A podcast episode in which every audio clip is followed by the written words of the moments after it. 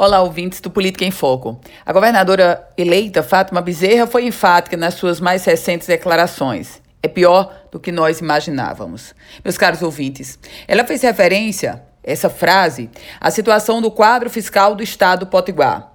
Foi clara, é pior do que imaginávamos.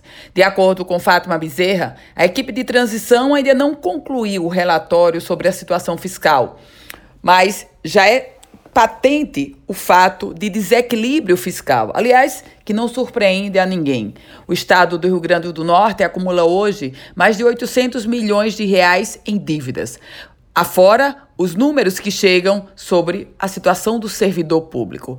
O servidor público que vive uma angústia, uma tensão enorme sobre o pagamento de dezembro e o 13º de 2018, já sinalizados pela atual gestão Robson Faria de que não será possível quitar. E pior, o 13º de 2017 permanece ainda na pendura. O governo concluiu o pagamento de outubro, está iniciando o pagamento de novembro, mas com o vácuo de não anunciar para quem ganha mais de 5 mil reais a data de pagamento e em meio a tudo isso chega declarações da própria equipe econômica do governador Robson Faria de que, de fato, não se trabalha, não se cogita a possibilidade de pagar dezembro e décimo terceiro, dada a gravíssima crise econômica que o estado do Rio Grande do Norte atravessa.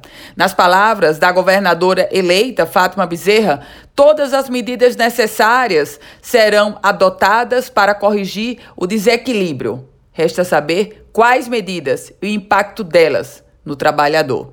Eu volto com outras informações aqui no Política em Foco com Ana Ruth Dantas.